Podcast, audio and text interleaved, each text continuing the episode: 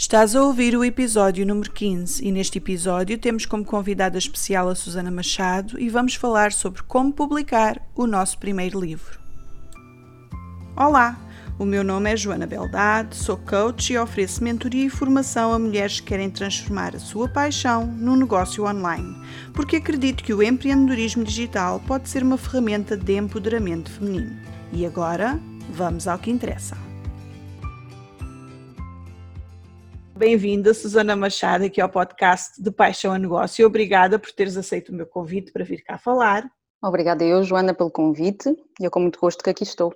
E eu começo sempre estes episódios com uma questão que é o que é que te levou a criar um projeto, uh, a ser empreendedora? O que é que tu fazias antes? O que é que te levou a escolher este caminho? Fala-nos um pouco sobre ti.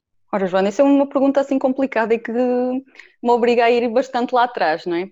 Eu já passei por, por vários sítios, já fiz várias coisas, eh, mas só agora que eu começo a perceber que desde muito cedo eu não tinha muito claro aquilo que eu queria fazer, não é? Uh, sabes, aquelas pessoas que, que, sempre souberam o que é que querem ser quando forem grandes, pronto, eu nunca fui essa, essa pessoa. Então, eu quando me vi confrontada com as minhas escolhas, as minhas primeiras escolhas em termos profissionais, foi um bocadinho a, fugir daquilo que eu não gostava, ou quando cheguei ali ao momento em que tinha que escolher o meu curso, eu escolhi uma área que era bastante abrangente, que era a geografia, que era uma coisa que eu gostava e que me permitia fazer eh, e estar em contacto com muitas coisas ao mesmo tempo. Ou seja, dava-te dava espaço para explorar coisas diferentes. Exato, porque eu sempre fui uma pessoa que, que tive interesses muito, muito variados e tanto uh, gosto de uma coisa como sou capaz de gostar de outra completamente diferente. Pronto. Sim, acho que é um problema geral das empreendedoras é que gostavam de ser muitas coisas.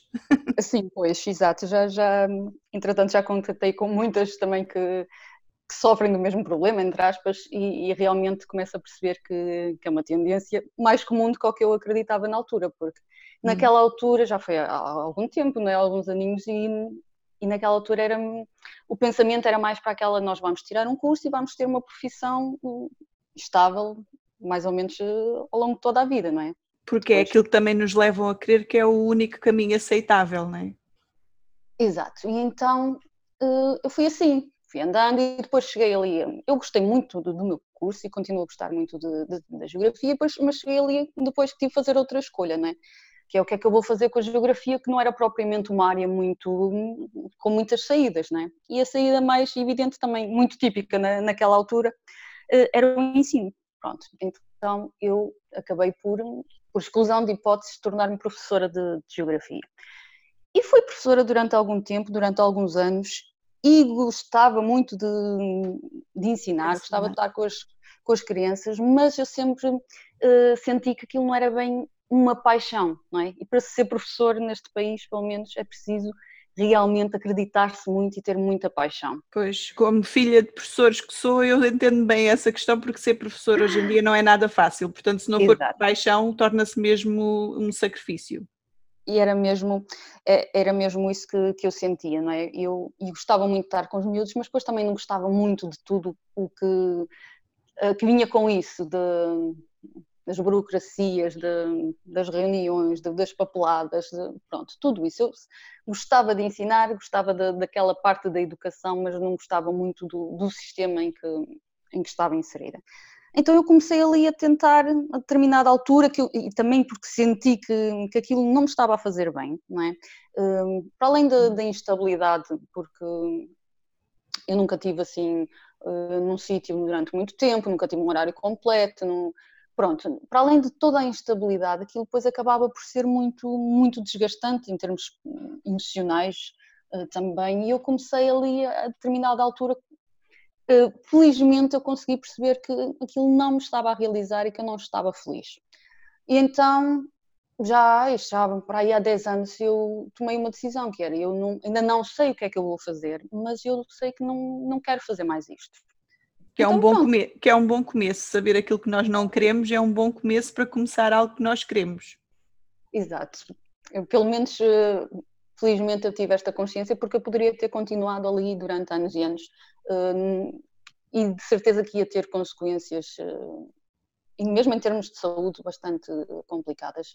Então eu disse, olha, não sei, e foi, infelizmente eu tinha uma, uma rede de, de, apoio, claro, mas eu desisti sem saber exatamente o que é que eu ia fazer depois no dia seguinte. Eu já estava, entretanto, estava a tirar o mestrado também na área da geografia com, com o intuito de, de encontrar outros caminhos ali na área de, formação, porque lá está também, eh, tinha muito essa crença de que a formação, a minha área de, de formação é que, pronto, é que ia condicionar aquilo que eu ia fazer.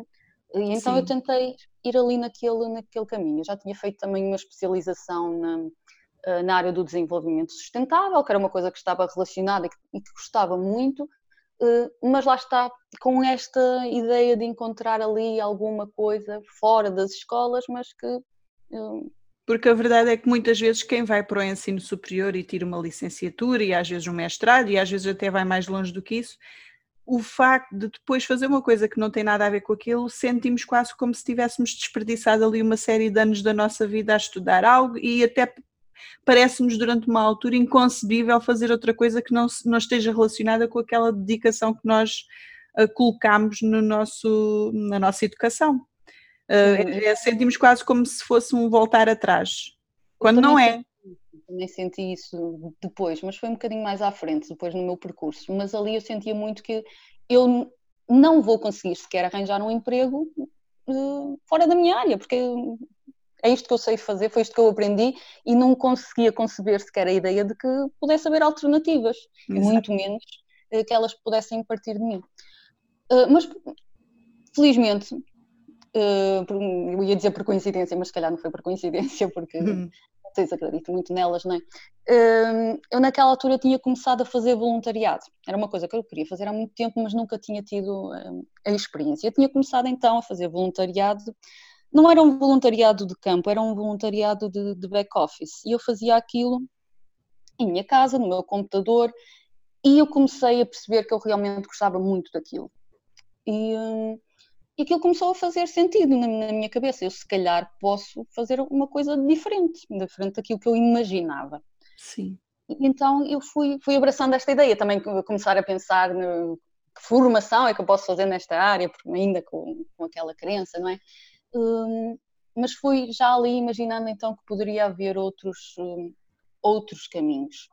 E eu na altura já escrevia e já gostava de escrever, mas é isso então é que eu nem sequer considerava que pudesse ser um, um caminho, porque pronto, outras crenças. Nós raramente, raramente vemos os nossos hobbies, ou seja, raramente vemos aquilo que claro. realmente nos dá gosto como algo que podemos seguir profissionalmente. É quase como se fosse quase obrigatório que o nosso trabalho não fosse uma coisa que nós realmente gostamos de fazer, porque isso é que é trabalho. Aquilo que nós é. gostamos de fazer é um hobby Exato. Um, e mais do que isso, depois havia também mais crenças de que ninguém vive da escrita em Portugal, que é muito difícil, é um meio difícil, e realmente sim, eu já tinha batido algumas portas e tinha sido difícil, e, e pronto. Então eu lá um, orientei a minha ideia para aquela, para aquela nova ideia do, do mundo da economia social, que foi uma coisa que, que eu pela qual me interessei e realmente uh, surgiu ali uma, uma oportunidade de passar do voluntariado para uma, uma coisa remunerada.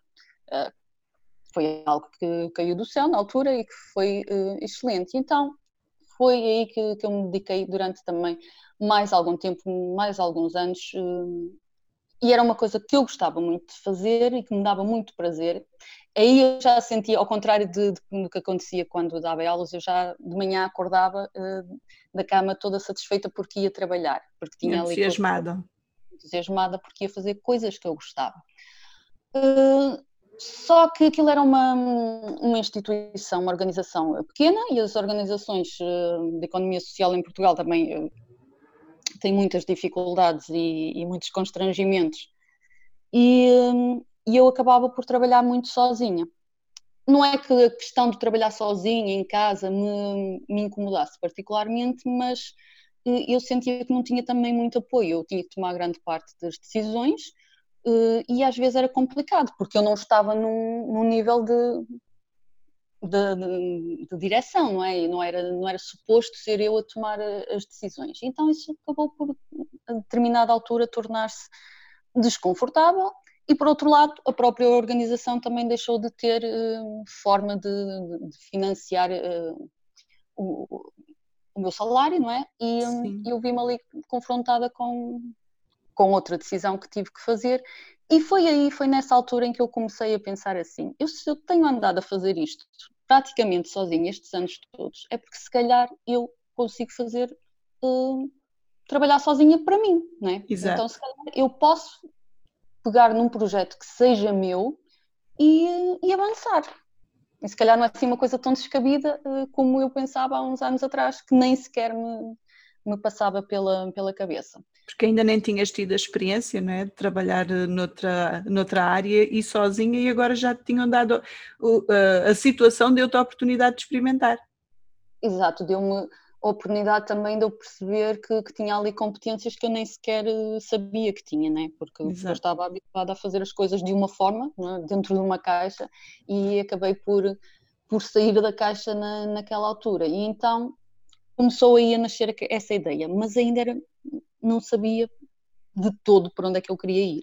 Eu já, já andava algum tempo a pensar eh, no empreendedorismo, em fazer algum, algum projeto e até ia ver aquelas uh, palestras que havia sobre o empreendedorismo, sobre fontes de financiamento e não sei o quê, mas não tinha nenhuma ideia concreta e ficava sempre um bocadinho assustada, digamos assim, com uh, a dimensão das coisas, de, uh, a responsabilidade, que, porque falávamos sempre que era preciso criar uma empresa, os montantes de financiamento que eles falavam, pronto, isso acabava também por ser um bocadinho eh, assustador e, e limitador.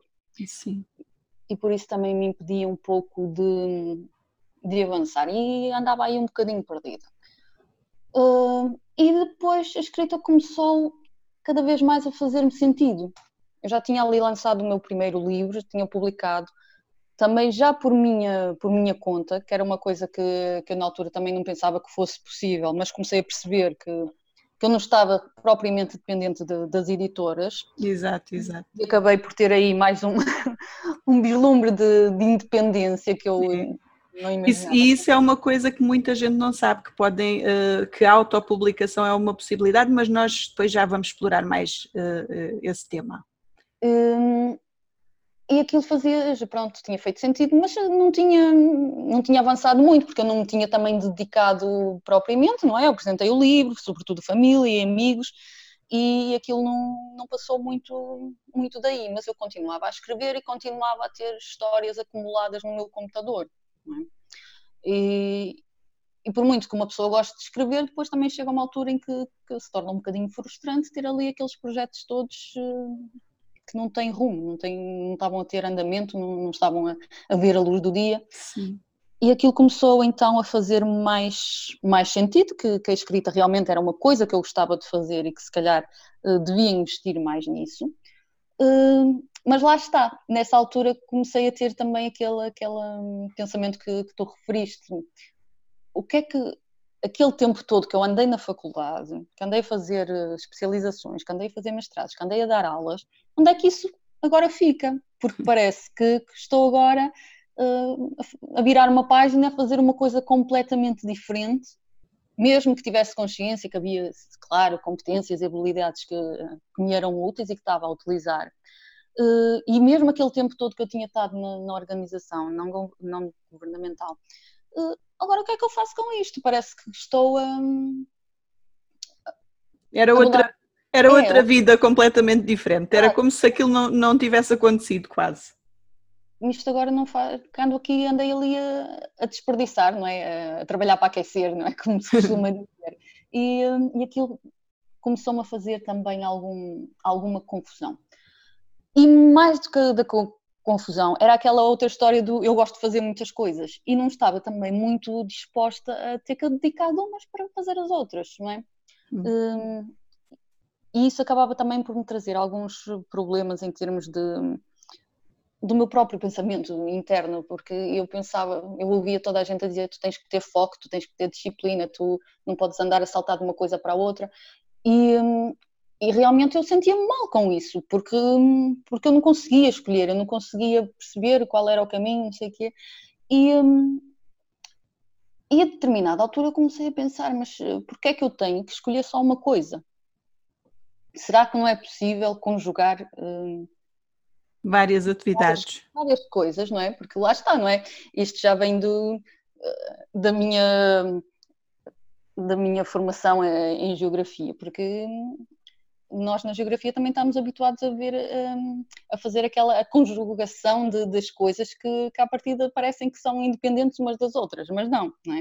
Uh, na natureza e na, no nosso planeta quase tudo está relacionado, é preciso é nós vermos as, as ligações entre as coisas.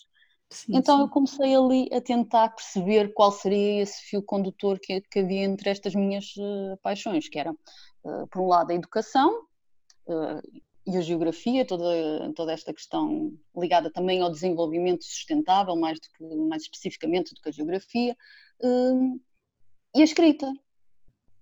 E, a, e, ao início aquilo não, não era assim tão, tão evidente, não é? Mas, uh, mas com algum esforço e com algum trabalho eu cheguei lá.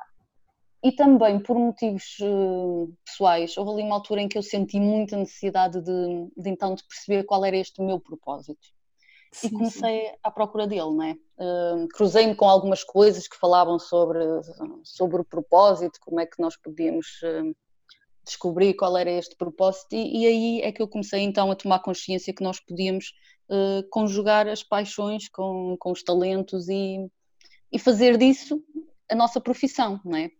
Sim. Como, como estavas a dizer, não, a nossa profissão não pode não, não precisa de ser aquela coisa chata e, e, desgastante e que nós fazemos por obrigação. Eu queria de facto, de facto, quando nós somos empreendedoras, nós podemos criar uma profissão que até nem existe. Nós é que andamos muito agarradas ao certificado, ou ter que tirar formações, mas nós podemos dar o passo e até criar um, uma profissão ou uma área de trabalho que nem sequer existe.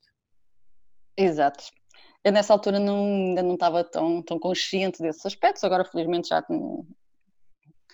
o pensamento já evoluiu um bocadinho, já tomei eh, contacto com outras realidades e agora percebo isso, mas eh, quando andamos à procura, pronto, temos fases que, que, são realmente muito, muito confusas e muito negras. Hum, e não, não sei se já lá cheguei, não é? Àquele ponto onde quero estar, mas agora pelo menos eu acredito que, que estou no caminho, estou no caminho e que, que lá chegarei e... Se é que há um sítio para chegar, eu já acho que já cheguei a um ponto em que digo que uh, eu hoje faço, eu já fiz tantas coisas diferentes que eu, eu sei que hoje faço isto, eu gosto de fazer isto, mas se amanhã uh, a vida me empurrar para outro sítio e for outra coisa que eu gosto de fazer, eu já não me importo de, de recomeçar, já não me assustou os recomeços e não me importo de fazer 5 anos isto e daqui a 10 anos estar a fazer uma coisa completamente diferente, desde que seja uma coisa que eu gosto. Sim, é verdade. E eu também fui uh, perdendo aquela preocupação em pensar que, que umas coisas que eu faço estão desligadas das outras e que, pronto, agora não estou a fazer uma coisa que não tem nada a ver, porque com o passar do tempo, às vezes, na altura a gente não consegue ter esta consciência, mas uh, olhando para trás, às vezes as coisas até nem são assim tão uh, distantes umas das outras, né? começam a fazer sentido. Por isso também tento já não me preocupar tanto com esta, com esta questão, porque Sim, a verdade é que nenhuma das nossas experiências anteriores, na realidade, é, um, não foi tempo jogado fora, porque nós não estaríamos onde estamos hoje se não fossem as, nossas, as nossas experiências uh, passadas, não é? Eu, eu, de certeza que não estaria aqui hoje se não tivesse ido para a universidade tirar arquitetura paisagista, se não tivesse percebido que não era bem aquilo, se não fosse difícil arranjar emprego quando saí, se não tivesse depois ido para a Força Aérea, se não... tudo isso fez-me fez chegar exatamente ao ponto em que estou hoje. E se nada disso tivesse acontecido, eu provavelmente, eu não sei onde é que estaria hoje e se calhar não estaria a fazer uma coisa que eu gosto. Exato, é um pouco também isso que eu sinto um, aquelas diferentes etapas eh, foram o que me trouxeram até aqui e pronto, e só tenho que, que estar grata por, por isso. É isso. Então, Susana, vamos entrar agora no tema uh, do, do nosso episódio que tem a ver com os livros. E se calhar antes de entrarmos nos livros, eu colocava-te uma questão uh, que está relacionada com a escrita em si e para quem ainda anda nessa busca do tal propósito, de que maneira é que a escrita até pode ser uma boa ferramenta para explorarmos aí uh, qual o caminho certo para nós. A, escrita pode ser uma pessoa que gosta de escrever, a escrita pode ser um veículo para uma maior clareza? Bom, olha, eu sou um bocadinho suspeita para responder a isso, não é? é evidente que eu vou dizer que sim. Eu acho que, que a escrita nos ajuda a, a ter consciência de e a verbalizar coisas que nós pura e simplesmente nem, nem conseguimos ver. É? Isso aconteceu-me uh, muito também e, e, noto isso na, na evolução que a minha escrita teve. Eu comecei Uh, sabes, quando eu disse ao bocado que não, não conseguia perceber qual era a relação entre as coisas que eu estava a fazer, no fundo, uh, a minha escrita já, já revelava isso. Eu que ainda não tinha olhado propriamente para, para aquilo que, que estava a fazer.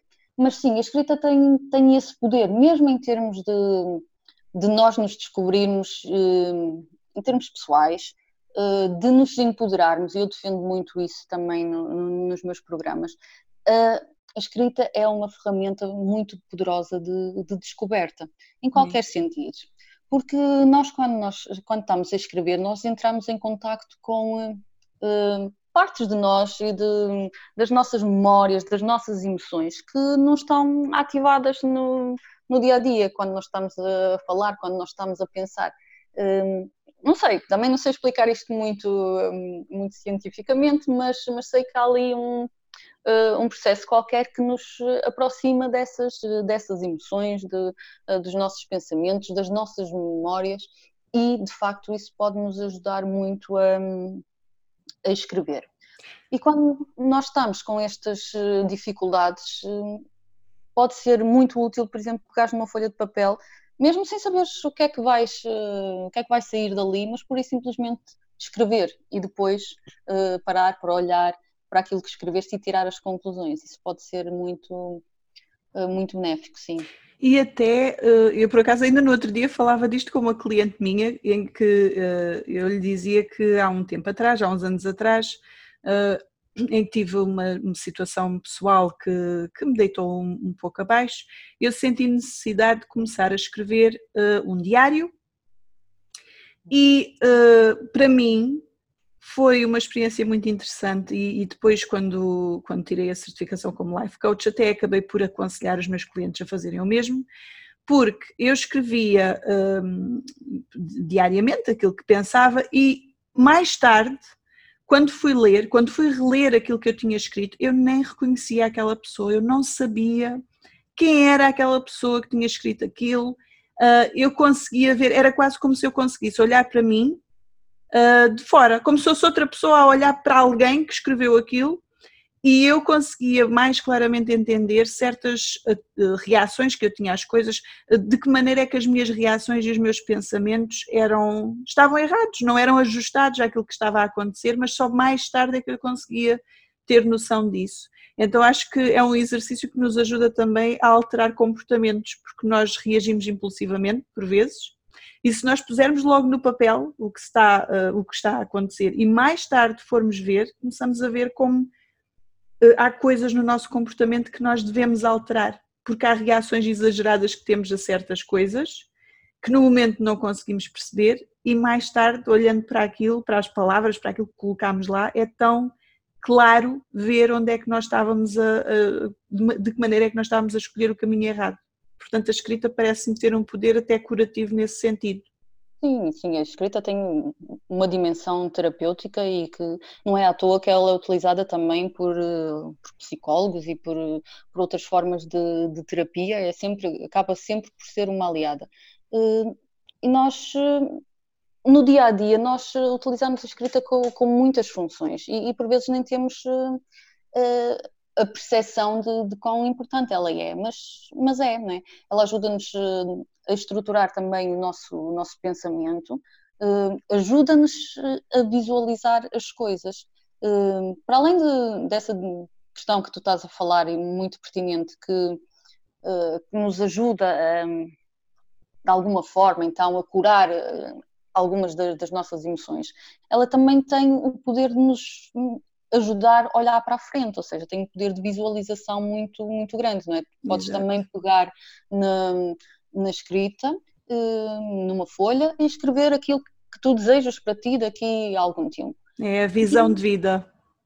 Exato. Isso acaba por ter um poder muito mais, mais forte do que se tu fizeres apenas mentalmente, não é? é. Porque uh, acaba por ser uma coisa mais, uh, mais palpável, diria eu, não é? Exato. Porque, claro que nós podemos fazer isso e, e devemos fazer esses exercícios de visualização mental, mas, mas eu diria que requer muito mais, uh, mais treino para conseguires, de facto, conseguir visualizar com, com aquele detalhe todo. Até há um exercício que se faz que é uh, escrever num papel quais são os nossos objetivos e colocar aquele papel num sítio onde todos os dias passemos por ele e, e olhemos para os nossos objetivos, porque uh, será mais fácil atingir os nossos objetivos se toda, todos os dias nos lembrarmos que, de quais são eles. Porque ele está lá, não é? Ele porque ele está lá escrito. Está escrito no papel e por isso é que eu também, eh, apesar desta minha vertente da sustentabilidade e de ter algumas preocupações ambientais, eu ainda sou muito defensora do papel, porque cresci com ele e hoje em dia já não escrevo tanto, tanto à mão, confesso, porque dava muito trabalho, não é? Depois a passar para o computador, mas eu gostava muito de, de, escrever à mão. E nestes, nestes processos que nós estamos a falar, seja terapêuticos, seja de, de visualização, acaba também por ser muito mais benéfico quando nós fazemos à mão, porque Exato nos permite estar mais em contacto com, hum, eh, com o nosso interior. Bem, eu não sei se isto vai ser hum, a mesma realidade para, para estas nossas eh, novas gerações, não é? Porque eles já. Eh, Mas é uma pena, porque eu acho que as pessoas estão Ai, a perder a capacidade de escrita. Acho. acho que as pessoas vão deixar de saber escrever, vão passar só a saber teclar. Sim, é verdade. Olha, eu contra mim falo que, que ainda aqui há dias tive fazer um exercício, então estive a escrever à mão e, e olha que já me doeu o pulso. Pois, a, mão fica, eh, perdemos o hábito de escrever e começa a doer. Exato, claro que eu vou escrevendo, vou fazendo os meus rascunhos, mas quando é assim uma escrita, escrever mais, eh, mais depressa, eh, como eu fazia, porque as minhas primeiras histórias eu, eu escrevia, começava a escrever no papel, hoje em dia já, já não tenho esse hábito, então a mão já não está a treinar e é uma pena. E agora não sei se estas novas gerações não vão também começar a pensar mais eh, com, com ligação ao teclado do que à caneta e ao papel, mas espero pois, que não. Pois, porque até nas escolas, aqui por acaso em Portugal não sei como é que isso está, mas acho que ainda não está, mas há escolas no norte da Europa em que eles já levam os, os tablets para as aulas e, eh, e, já é usado como ferramenta mesmo de, de aulas, enquanto que aqui ainda o uso de telemóvel uh, não é permitido na sala, lá já é uma ferramenta que utilizam. Isso para mim não resultava muito bem. Mas pronto, estão, estão, as coisas estão a mudar e, e, estão a mudar cada vez mais rápido. Ora, para quem nos está a ouvir, eu aposto que há muita, muita gente interessada nisto e eu uh, tenho interesse nisso.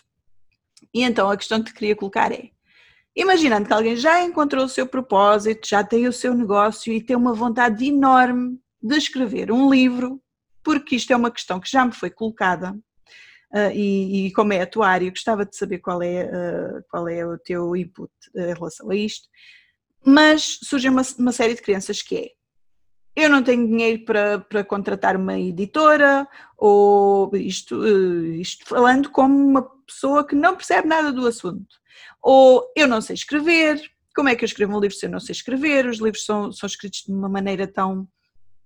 Uh, com um português tão correto e eu posso não conseguir escrever assim, uh, porque muitas pessoas também não conhecem o conceito de ghostwriter, que é uma pessoa que escreve por nós o livro, mas em nosso nome. Ou seja, há uma série de, de, limitações que uma pessoa sente quando quer publicar um livro e acha que não. Que, achamos que para publicar um livro é preciso nós termos já uh, um nome ou, uma autoridade numa determinada área e afinal nós até podemos autopublicar facilmente o nosso livro. O que é que tu tens para dizer a estas pessoas que gostavam de publicar o seu livro, mas que não sabem quais são os passos que têm que dar ou que têm alguma dificuldade porque acham que não vão saber escrever um livro como deve ser. O que é que tu tens para dizer? Olha, Joana, essas dúvidas eh, são bastante familiares. Em primeiro lugar, porque eu passei por muitas delas, não é? Durante o meu percurso e fui dando cabeçadas e aprendendo à custa dos erros, da experiência, por isso eu passei por, por muitas delas. E depois hum, também já me têm chegado a mim muitas pessoas que me repetem essas mesmas, essas mesmas dúvidas. E, foi precisamente por isso que, que eu no início de, deste ano, aliás no final ainda do, 2019, eu cheguei à conclusão que, independentemente de todo o trabalho que eu faço com, com a minha escrita, com, com, a criação dos meus jogos, dos meus conteúdos, eu se calhar podia chegar mais longe também se ajudasse outras pessoas que, que têm este desejo de, de escrever. E hum, eu comecei então a preparar o meu programa e para mim uh, aquilo só fez sentido se eu começasse a trabalhar precisamente estas questões de dentro para fora.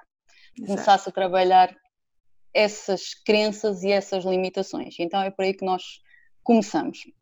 Uh, sempre, seja, seja os mais curtos, sejam os mais uh, extensos, uh, podem esperar que é por ali que começam. E aquilo é bastante desconfortável, Sim. posso já dizer, sem, sem, qualquer, sem qualquer problema, porque, porque é. Mas eu considero que é a questão mais importante a vencer é essa, as questões internas e essas crenças todas que muitas vezes nós não temos consciência que, que nos estão a limitar, mas estão. Uh, e eu podia estar aqui a tentar desconstruir cada uma delas, não é? Mas um... não temos tempo, senão era interessante, era interessante, mas como não temos tempo, vamos só resumir, altura, né? resumir o, assim o, vamos ao básico, ao básico. Se uma pessoa, se eu tiver Vamos pôr o meu exemplo. Eu agora queria escrever um livro. Não fazia ideia do que é que havia de fazer para começar a escrever um livro. Qual seria o primeiro passo a dar? Claro, partindo do princípio que não contratava uma pessoa para me ajudar, não é? Porque tenho sempre essa, essa hipótese. O que é que eu fazia? Certo, mas mesmo que nós não contratemos uma pessoa para nos ajudar, nós podemos procurar ajuda, não é? Porque há muitas pessoas que, que estão a passar pelo mesmo que nós. Isso Exato. certeza absoluta. Uh, a primeira coisa que, que, eu ia aconselhar é precisamente uh, tentar identificar quais são essas crenças limitadoras. Uh, sejam relacionadas com, com, o talento, sejam relacionadas com a necessidade de exposição, sejam relacionadas com, com os custos, tentar desconstruir isso. Mas, por exemplo, já agora que falaste nisso, e é, e é outra coisa interessante, existe a possibilidade de lançar um livro com outro nome. Existem vários autores que não lançam o livro no nome deles, que utilizam um, um, outro nome. Isto para o caso das pessoas que querem muito escrever, mas ah, eu quero muito escrever, mas não quero que, as, que a minha mãe uh, leia o meu livro. quero, quero ser escritora, mas não quero que os meus amigos saibam o que eu escrevo. Quero pôr as minhas, a minha obra no mundo, mas anonimamente. Pronto, é possível, só que eh, nesse caso acho que temos de ter a consciência que se calhar a obra também não vai chegar assim tão longe, ou pronto, pode acontecer, não é? Mas uh, muita parte de, da escrita depois também tem a ver com, com a divulgação, pelo menos exato, quando trabalhamos independente, não é? é? como acontece no empreendedorismo em, em geral, nós temos que dar a uh, cara. Dar um bocadinho a cara, mas, mas é possível, claro que é possível. uh, é sempre uma questão de encontrarmos os caminhos. Uh, depois outra, outra questão, que, outro conselho que, que eu diria, é nós tentarmos perceber qual é o nosso, a nossa grande motivação para fazer isto, qual é o nosso porquê. Uh, porque isto vai ser muito importante quando nós, uh, durante o caminho, esbarrarmos outra vez nestas crenças, nestas dúvidas, na desmotivação, na falta de inspiração é importante Exato. nós lembrarmos. E se calhar aqui é uma, uma boa altura também para, para escrever no papel, como disseste há pouco, e, e, colocar num, num sítio onde se passa todos os dias para relembrar constantemente. Sim, porque se a motivação for, for alta, se o motivo for algo importante para nós, é mais fácil superar os obstáculos, ou não ceder e não desistir face Exato. aos obstáculos. Exato, e temos que ter a consciência que, que o processo de escrita hum, na maior parte dos casos, nem é tanto o meu caso pessoal, não é? Porque eu escrevo para crianças, é, é, são obras mais curtas, mas uh, quem quiser escrever um livro com, uh, com determinada extensão tem que estar consciente que aquilo vai demorar, não é? Sim, há pessoas que levam muitos anos a escrever apenas um livro. Muitos anos. Por muito, por muito que as ideias uh, existam dentro da nossa cabeça, lá está, como eu disse há bocado, nem a mão consegue acompanhar vai demorar e a motivação tem que, um, que estar, não, não vou dizer que tem que estar em alta, porque claro que vai haver momentos altos e momentos baixos, mas temos que ter presente qual é então esse porquê. E... e, se calhar, e se calhar saber gerir as nossas expectativas, porque se calhar no nosso primeiro livro não queremos ser uma J.K. Rowling e enriquecer com Sim, o nosso claro. livro a uh, ser transformado num, numa obra cinematográfica. Pode acontecer, não é? Não vamos dizer que, que é impossível, mas. Uh, mas, pronto, mas gerir, gerir as expectativas. Gerir e ter consciência que pode não ser assim. Exato. E que há uma grande probabilidade de não ser assim, mas vamos ser negativos. Uh, e assumir o compromisso, porque isto é preciso uh, compromisso, não é? E muitas vezes as pessoas mais criativas, seja, seja escritores, sejam artistas, seja, eles estão muito dependentes da, da, inspiração, não é? E há aquele momento em que, que ela está em alta, em que, que temos vontade de fazer tudo, mas depois aquilo vai esmorecendo. Exato e vão-se acumulando alguns projetos eh, inacabados, e lá está, eu tenho, tive muitos desses e, e continuo a ter alguns. Eu tenho, eu tenho, uh, ainda no outro dia também falava, já não me lembro se foi aqui no podcast, se foi noutro sítio que falava uh, que tenho cinco capítulos de um livro de ficção feitos há cerca de três anos. É daquelas obras, das muitas inacabadas que eu tenho essa foi de livro, há outras obras inacabadas noutras áreas, mas tenho um, cinco capítulos de um livro feito. Essa já está bem, já está bem adiantada, assim, o capítulo já, já não foi só assim uma inspiração momentânea, já foi. Por acaso até foi escrita em poucos dias, claro que a qualidade, ainda por cima foi escrita em inglês, porque eu fui logo para escrever em inglês, em ficção, um, passa-se em África e é uma aventura, deu-me ali, devo ter sonhado qualquer coisa, então aquilo inspirou-me para escrever uma, uma obra e fiz cinco capítulos e depois morreu, para nunca mais renascer. Exato. Nessas alturas convém uh, nós termos uh, aquela tal disciplina que eu disse que não, não se, uh, com a qual não me identificava muito, mas um, começarmos a termos também algum, não tanto disciplina, mas se calhar algum espírito de planeamento e de organização.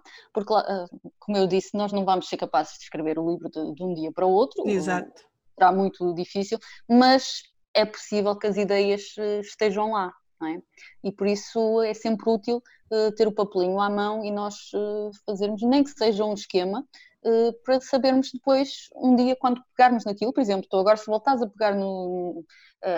quiseres escrever o sexto capítulo, tu ainda te lembras qual era o. Não faço ideia, nem sequer me lembro já dos nomes das personagens, já foi há tanto tempo.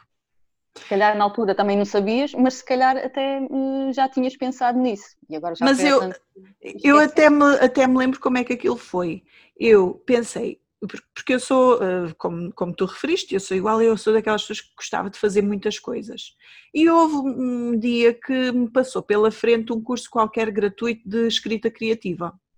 Uhum. E eu inscrevi-me e vi ali umas quantas aulas e depois até vi umas quantas TED Talks sobre escrita criativa e aquilo deu-me uma inspiração momentânea uh, em que eles explicavam que antes de começar a fazer, a escrever um livro, nós devemos fazer um esquema para saber logo um, devemos descrever primeiro as personagens, isto estou, estou, a falar de livros de ficção, porque sim, claro que há os livros técnicos, não é? E para quem tem negócios, se calhar até vai mais para um livro mais técnico do que uma história de ficção ou para um livro ah, de não ficção, mas para quem quer escrever ficção, tem que se ali uh, descrever primeiro as personagens e tem que se fazer logo um esboço do, do, do livro, do clímax e mais ou menos do fim, e depois é que se começa a escrever efetivamente o livro.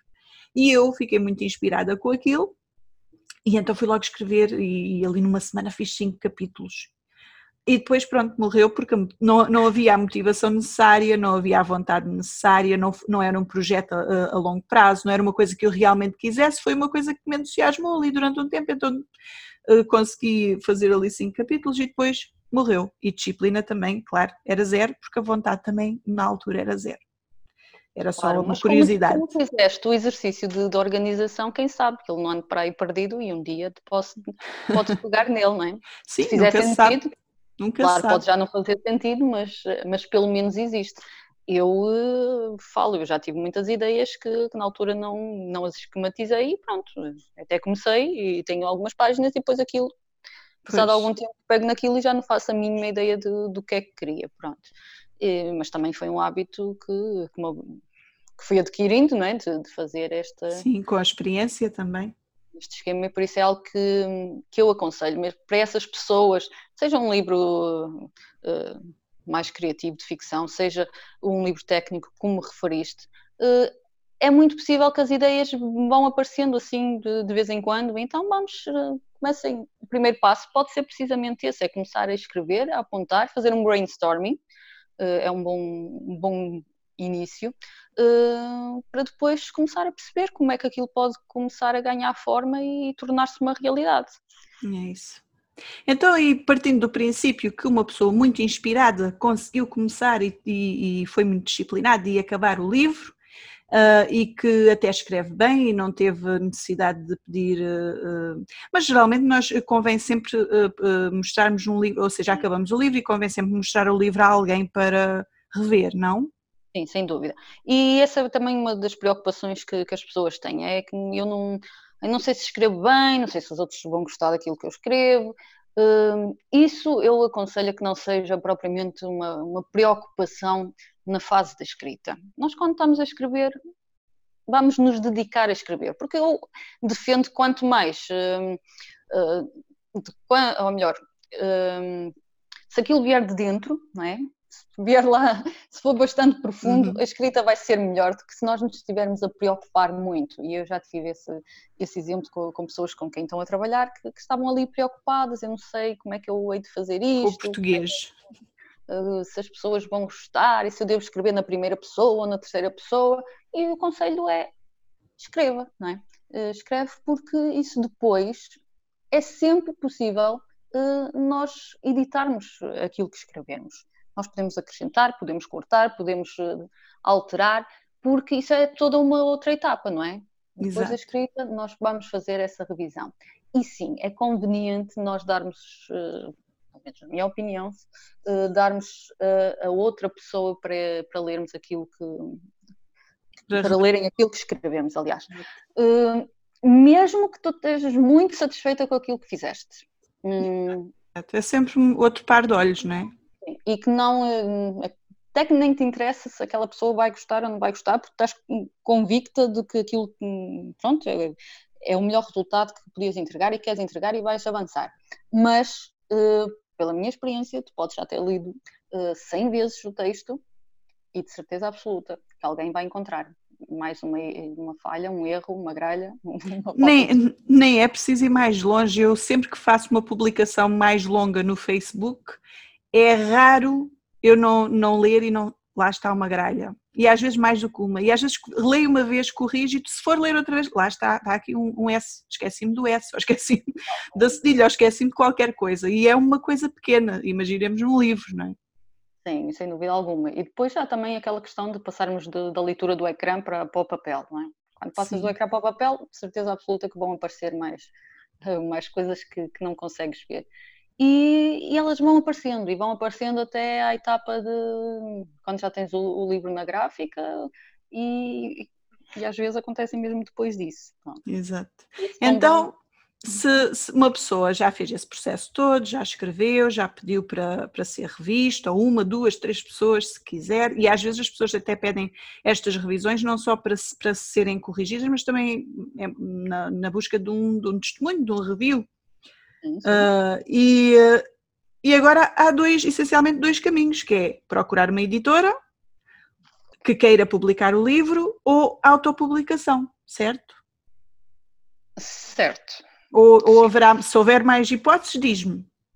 Não, isso pode ser, se calhar, decomposto em várias uh, sub-ramos, mas, mas os principais uh, serão esses, não é? A editora, e, e, atenção que dentro da editora temos editoras diferentes e, e assim, e a autopublicação uh, que pode ser feita também de várias formas. Mas, por exemplo, na questão da editora, então se calhar vamos começar primeiro pelas editoras, assim muito resumidamente. Como é que eu contacto uma, o que é que a editora quer, o que é que eu tenho que entregar à editora, como é que eu contacto uma editora, como é que isso se faz? Ora, isso é um processo um bocado exaustivo, né? que exige um pouco de, eh, de pesquisa e de e de algum trabalho para nós sabermos qual é a melhor forma de, de, o fazer.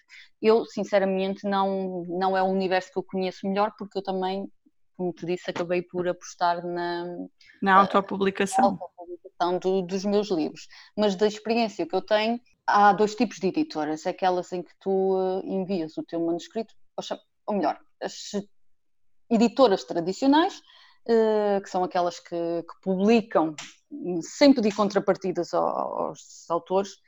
E, e, eu, pelo menos da, da, minha noção, é um bocadinho difícil chegar a essas editoras, porque elas já têm os seus programas muito, muito definidos, uh, procuram, sobretudo, trabalhar com pessoas que já são bastante. Já têm nome. Que já têm nome, uh, e é um bocadinho difícil, pronto. Uh, há sempre a possibilidade, dependendo também de, da obra, de, de, contratar um agente literário que faça esse trabalho por nós. Ele vai Exato. fazer essa abordagem junto às editoras. Quem quer trabalhar com uma editora, se calhar até poderá ser a melhor, a melhor opção, mas, Sim. mas como te digo. Mas não... eu quase que aposto que a maioria das pessoas que nos está a ouvir está mais interessada na, na, na hipótese mais barata de fazer a coisa, que não será uh, as editoras, não é? Será talvez não, a, a parte da, da autopublicação a hipótese mais barata se calhar é esta, é das é? editoras.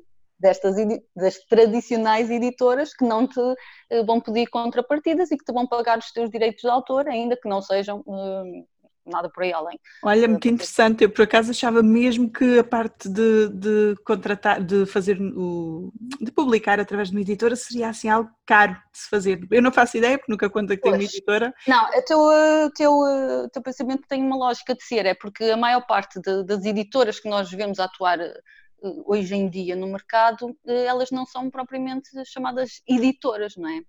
As que editam, elas são hum, empresas que eh, que publicam os livros dos autores e essas sim vão te pedir então uh, algumas contrapartidas. Pois. E há, há, várias formas de, de, o fazer, mas no fundo aquilo que acontece é que o, o, o, autor tem que pagar para ver a sua obra publicada. Pois, pois, pois. pois. E poderá ser, uh, poderão assumir exatamente isso, que tem que pagar um, um, determinado valor, mas a maior parte diz que o autor tem que adquirir um determinado número de exemplares uh, por um preço supostamente simpático e acaba pois. sempre por ser uma coisa que ascende às, às várias centenas de, de euros ou mais, mais. Então, se calhar vamos explorar então a outra vertente, porque isso das editoras também provavelmente depende de editora para editora, tem que se contactar e tem que saber como é que, como é que funciona. Então, vamos já à questão da autopublicação. Mas, eh, Joana, deixa-me só referir aqui sim, que sim, sim.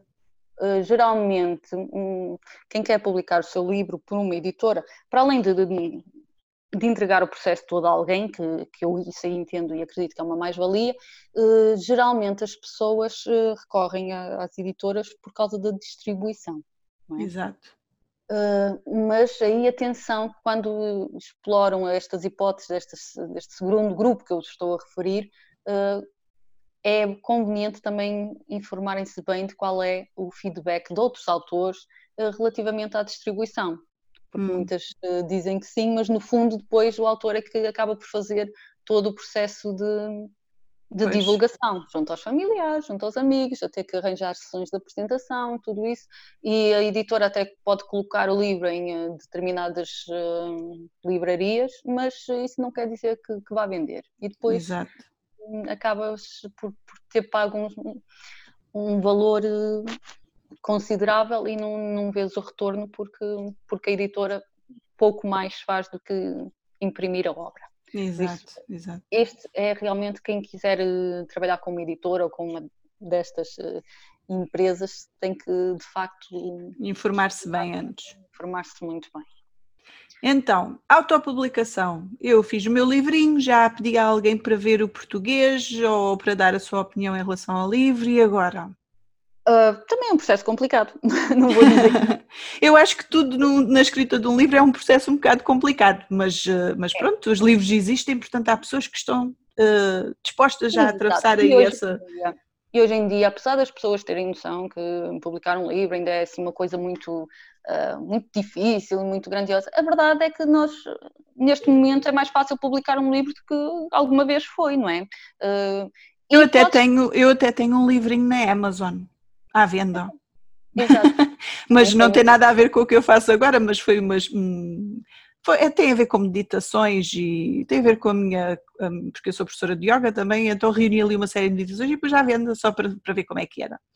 Ah, e foi interessante e por acaso até, até me compraram o, e eu nem publicitei a lado nenhum, mas até tive algumas vendas. Ok, pronto. E essa é se calhar uma das eh, formas mais simples. Sim, das formas mais simples ou pelo menos mais, eh, mais económica, porque eh, imagino da tua experiência que não tiveste qualquer. não tive qualquer custo, a Amazon fica-me com uma percentagem grande do valor da venda.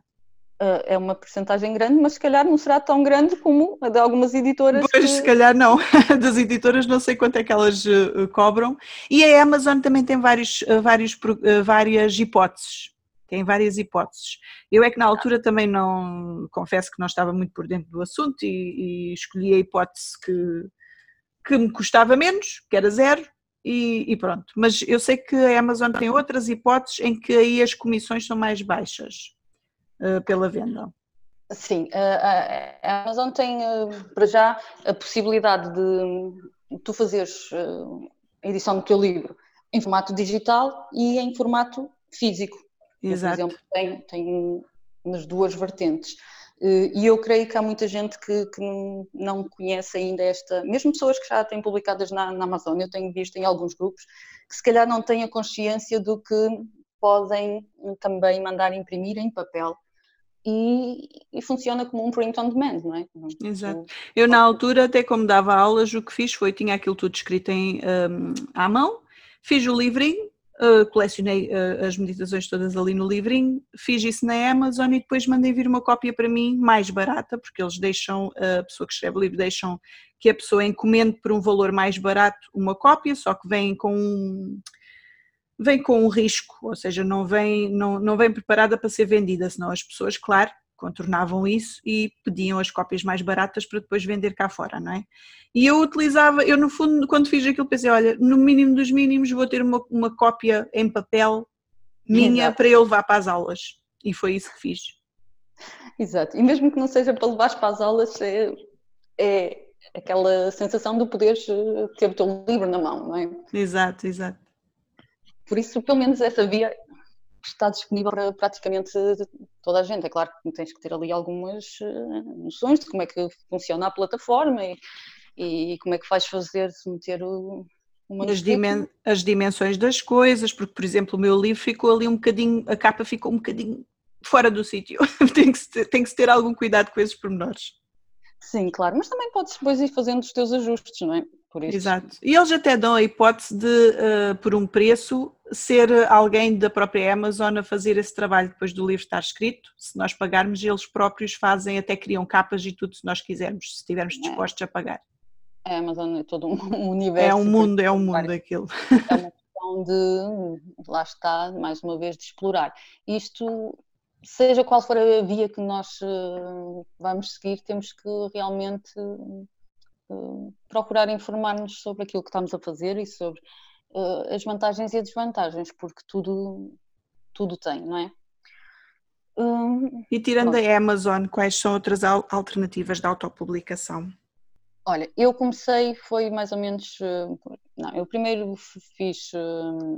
A minha primeira edição foi com uma, uma dessas editoras. Não era bem uma editora, mas pronto, mas foi uma coisa que funcionou em print on demand porque me uh, permitia controlar mais os, os, custos, não é? Eu não precisava de ter lá, como eles outros pedem, os 100 exemplares, uh, adquirir aquilo tudo junto, eu podia ir comprando à medida que, que queria. E depois passei para, para a Amazon uh, e depois eu cheguei à conclusão que se calhar o melhor era eu fazer o processo todo. Exato. que acaba por ser um, um bocadinho mais elaborado, não é? Uh, mas depois tu também tens a vantagem de controlar uh, praticamente tudo. tudo. Pois. Tudo, né? E a qualidade, claro, depois do produto final acaba por ser melhor, não é? Contratares uma boa gráfica, tu podes, porque na Amazon, por exemplo, tens em termos de, de papel, de gramagens, de, é tudo muito, muito restrito, não é? São aquelas opções que eles Sim. que nos apresentam. E, e com uma gráfica... pessoa que não perceba nada daquilo nem sabe que, qual é a diferença entre umas coisas e outras. Aquilo é, é, é... basicamente a única coisa que sabia era se fosse mata, a capa não tinha brilho, se fosse com brilho, tinha brilho. Basicamente era o que eu entendia daquilo. Escolhi, obviamente, a opção mais barata. Foi, como não percebia nada, escolhi a opção mais barata. Pois, mas a, a opção mais barata se calhar foi a, a mate e para não ser, porque em termos de durabilidade e mesmo de, de, próprio aspecto. Eu digo porque eu já mandei vir com, com as duas opções, uh, com o brilho acaba por ser sempre um bocadinho mais resistente e, e dar outra estrutura. Sim, uh, sim na, na editora, tu podes controlar este processo, ou melhor, na gráfica, desculpa, uh, podes controlar este processo e podes ir lá, podes ver os tipos de papéis, uh, claro que tens que arranjar também uma gráfica de, de confiança e, e, e fazer este, este acompanhamento. E, é, e a verdade é que então nesse sentido é, as pessoas encomendam-te o livro e tu vais à gráfica, pedes para te fazerem uma, uma, pronto, para te pôr em, em hard copy, em, fazerem o livro fisicamente, imprimirem, não é? E depois vendes. Sim, eu, não, eu tenho, na gráfica eu tenho feito edições eh, já com algum número de, de exemplares. Já Pronto, eu já estou a falar numa cópia porque quem está a começar, como não sabe se alguém vai comprar, Uh... Existem, existem algumas uh, gráficas que também funcionam com, com a opção do print on demand e que, que é uma boa, uma boa opção para ir testando, claro. Uh, o problema no, nisto é que um, as quantidades, quanto mais quantidades tu comprares, mais barato fica. Barato fica e mais margem consegues ter e, e, também consegues fazer um preço mais, mais simpático, não é? Exato, exato.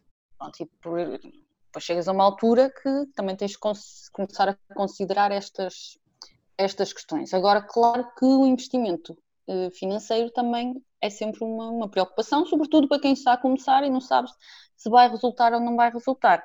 Mas aí também há algumas opções que nós podemos explorar e que, hoje em dia muita, muitas pessoas têm, eh, têm recorrido a elas, não é? por exemplo, ao crowdfunding, eh, que não foi, por acaso, não foi o meu caso, eu também considerei essa hipótese, mas uh, acabei por, por não seguir. Uh, aquilo que eu faço é vender os meus livros, ter uma fase de, de pré-venda, ou melhor, de venda em pré-edição. Ah, exato, exato. Assim já, sabes se há pessoas interessadas e já sabes mais ou menos quantas cópias deves encomendar. Exatamente, exatamente. Para quem não sabe, o, crowdfunding é basicamente é pomos o nosso projeto, a nossa proposta de projeto no mundo e dizemos eh, que precisamos de X eh, em termos eh, de valor, não é? X euros para pôr aquilo em prática e esperamos que alguém nos dê um euro, meio euro e que aos poucos se vá acumulando ali a quantia que nós necessitamos, certo? Sim. É mais ou menos isto, mais ou menos funciona, funciona também por um sistema de, de recompensas, não é? Consoante o valor que, que, tu dás, recebes uma recompensa que, por exemplo, imagina neste caso, pode ser uh, X valor corresponder a um livro ou e agora uma outra questão que eu agora que, que, me surgiu e não faço ideia se isto é possível se não. Quando nós autopublicamos o nosso livro, somos nós que arranjamos uma gráfica, nós conseguimos pôr o nosso livro numa FNAC ou numa Bertrand, ou num... nós conseguimos que o nosso livro chegue a ficar nas bancas, ou, ou, temos que ser sempre nós a criar uma plataforma de venda no nosso website, ou como é que isso é possível? Ou, ou isso só é possível mesmo através de uma editora? Olha, eu creio que é possível.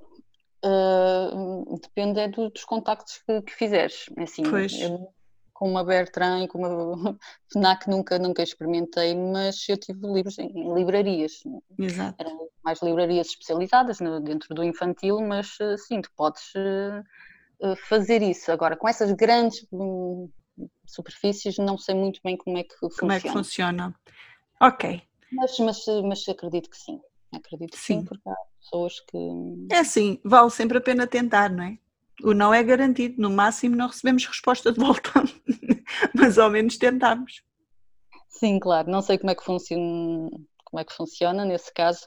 Uh, no caso das livrarias, e que foi também um dos fatores, eu no, primeiro, no meu primeiro livro ainda contatei e coloquei em vários sítios, mas uh, a maior parte delas funcionam à consignação, ou seja, tens que enviar os livros e só recebes se forem vendidos, não é? E isso depois Sim. em termos de logística acaba por ser um bocadinho complicado de gerir, não é? Porque tens que saber onde é que tens os livros, tens que fazer o tens que, na altura... Um inventário.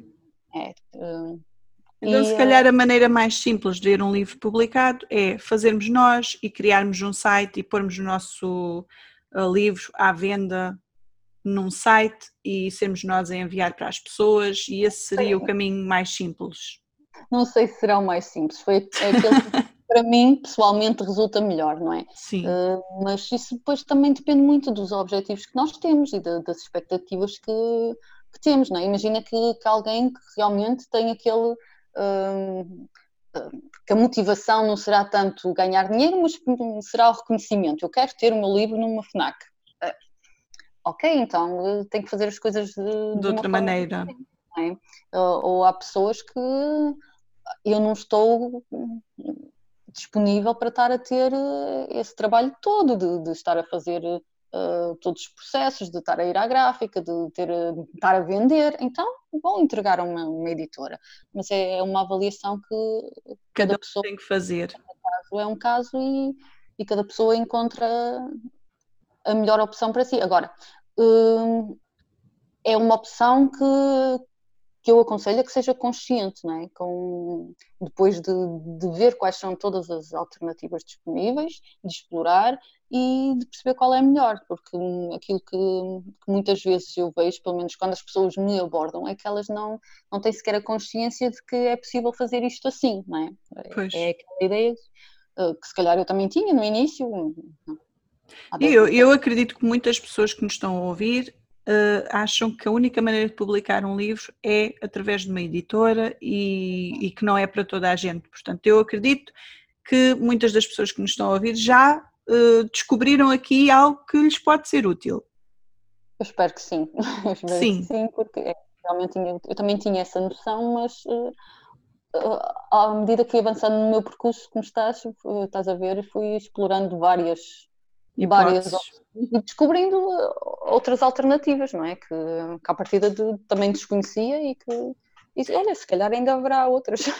Pois, e a verdade é que voltamos então ao início, antes mesmo de começar a escrever o livro, que é porque é que eu estou a escrever o livro, porque isso vai informar um bocado depois a decisão final de onde é que eu quero o meu livro.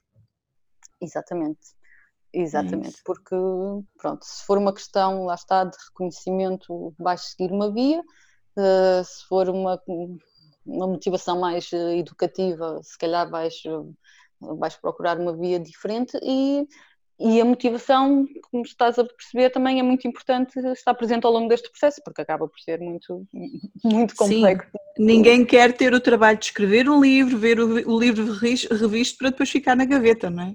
Seria muito, muito chato ter esse trabalho todo para depois, porque se tem um obstáculo, porque surge um obstáculo na parte da, da edição e da, da publicação, morrer aí, depois desse trabalho todo.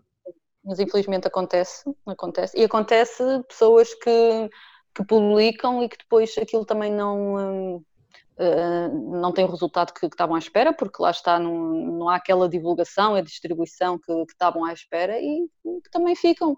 E já, já ouvi casos de pessoas que depois de ter o livro uh, feito, uh, a editora depois foi, teve que acabar por destruir os exemplares, que é uma coisa que não cabe sequer na cabeça, não é? Pois.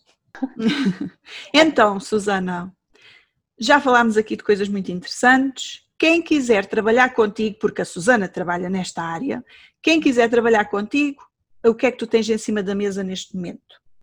Olha, eu neste momento tenho, pronto, para além dos meus livros, dos meus jogos, claro, mas não é disso que nós estamos a falar, tenho o, um, dois programas de, de, escrita. Tenho um curso mais, uh, mais curto de, de duração de, de, duas semanas, uh, o Reencontro ao Poder da Tua Escrita, e tenho um programa de, seis semanas, um bocadinho mais até, uh, que é o programa Escreve-te. em que nós tratamos precisamente estas, estas questões todas que, que falamos aqui, desde das nossas competências internas e das nossas limitações até uh, exatamente a este ponto que, que, nós tivemos aqui a discutir depois quais serão as alternativas que, que, podemos seguir. Ou seja, tu trabalhas mesmo com pessoas que querem escrever um livro. Sim. Exato. Então. Por onde é que, onde começar, ou que seguimento lhe, lhe hão de dar, mas que, que realmente tem essa paixão há muito tempo de, de escrita e, e por muito que tentem uh, pô-la de lado, deixá-la esquecida, uh, não, a coisa não, não está a resultar porque. Está lá sempre o bichinho. Está lá sempre e as nossas paixões a gente tem que lhes dar atenção, não é? Ok. Então pronto, quem nos está a ouvir já sabem que podem trabalhar aqui com a Susana se quiserem ver o vosso livro um, tornado realidade. E na descrição deste episódio estão todos os contactos da Susana, podem contactá-la e falar com ela. E se realmente querem fazer um livro, deem esse passo, porque não há, não há medo nenhum, Susana, não é? Tem é que se dar o passo. o medo pode haver, mas o medo pode ser limitador e não, tem que ser enfrentado, tem que ser enfrentado. Nem que seja como, como estávamos a falar há pouco, de, de o ter para, para pôr na, na, nossa prateleira, para dizer que eu, eu fiz. Exato. Ok. Pronto, então por hoje é tudo. Obrigada, Susana, mais uma vez por teres vindo aqui ao podcast. Este é um assunto que de certeza que interessa a muitas pessoas. Como eu disse no início, a mim interessa-me. Uh, e, e, pronto, obrigada e beijinhos a quem nos está a ouvir. Obrigada eu, Joana, pela oportunidade e pronto, sempre que precisares eu estou disponível para vir cá explorar melhor as outras questões que, que não conseguimos falar. É isso. Então pronto, beijinhos e até à próxima.